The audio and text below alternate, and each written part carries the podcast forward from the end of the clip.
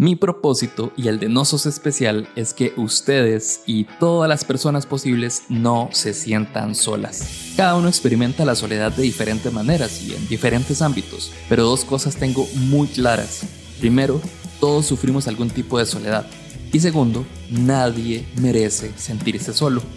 Una de esas soledades es cuando sabemos que algo está pasando con nuestra salud mental, pero no sabemos pedir ayuda o quizá guardamos muchas inseguridades con respecto a la ayuda psicológica.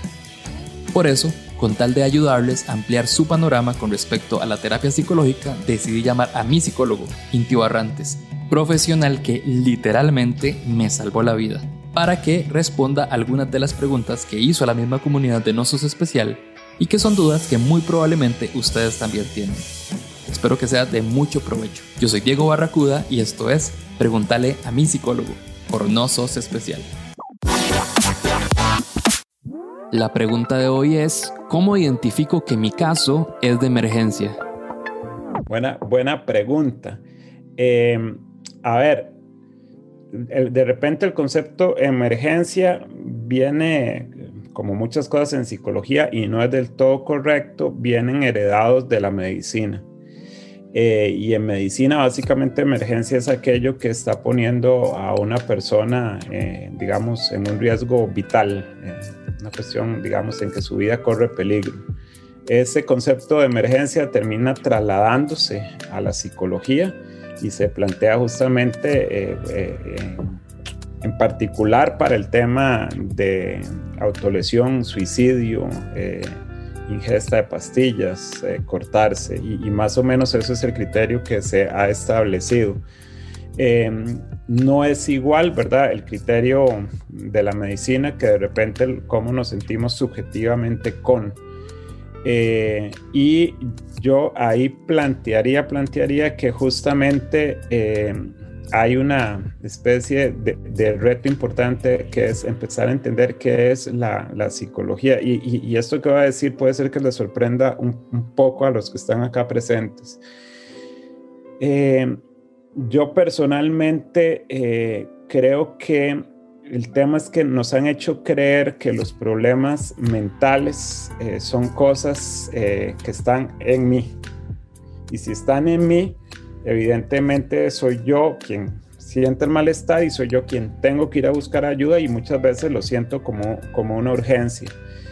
Y sin embargo ahí hay un problema, eh, digámoslo, ni siquiera creo que sea filosófico, esta no es una opinión, yo creo que realmente hay formas de, de, de probar y se han hecho estudios al respecto.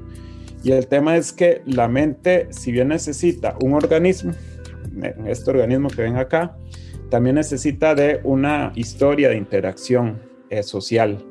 Eh, o sea, yo necesito de una familia, necesito de una cultura y necesito una serie de interacciones.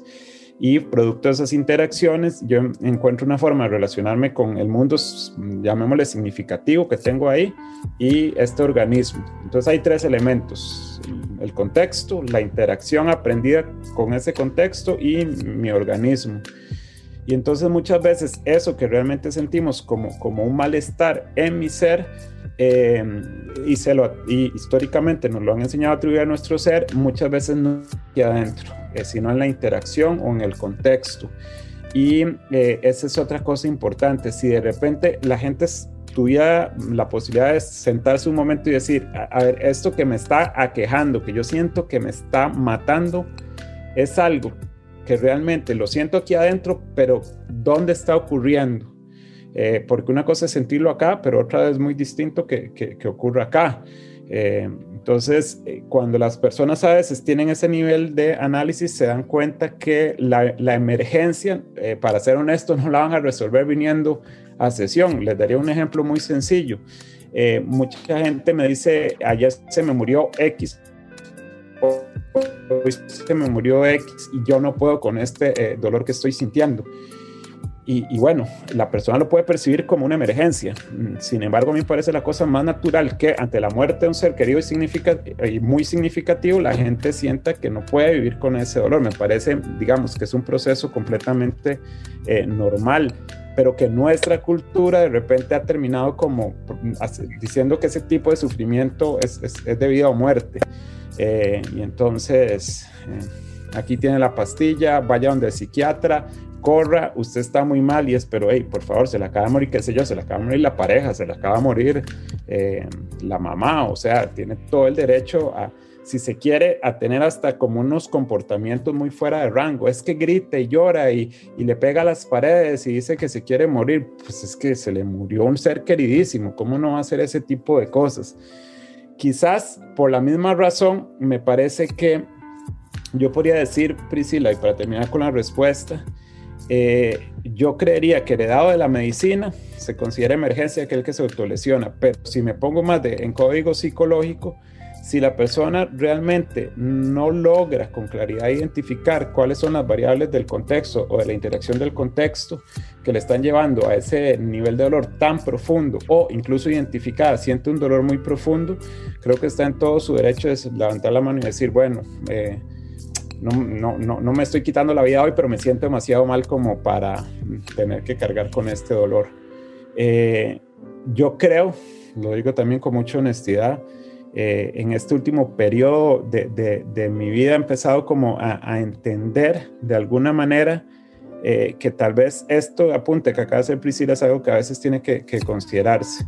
Eh, yo hasta hace poco empiezo como a validar el tema de que casos como el que comenta Priscila a veces necesitan una llamada de 5 minutos, 15 minutos y, y, la, y la persona no vino a sesión eh, pero encontró un recurso para poder esperar a la sesión.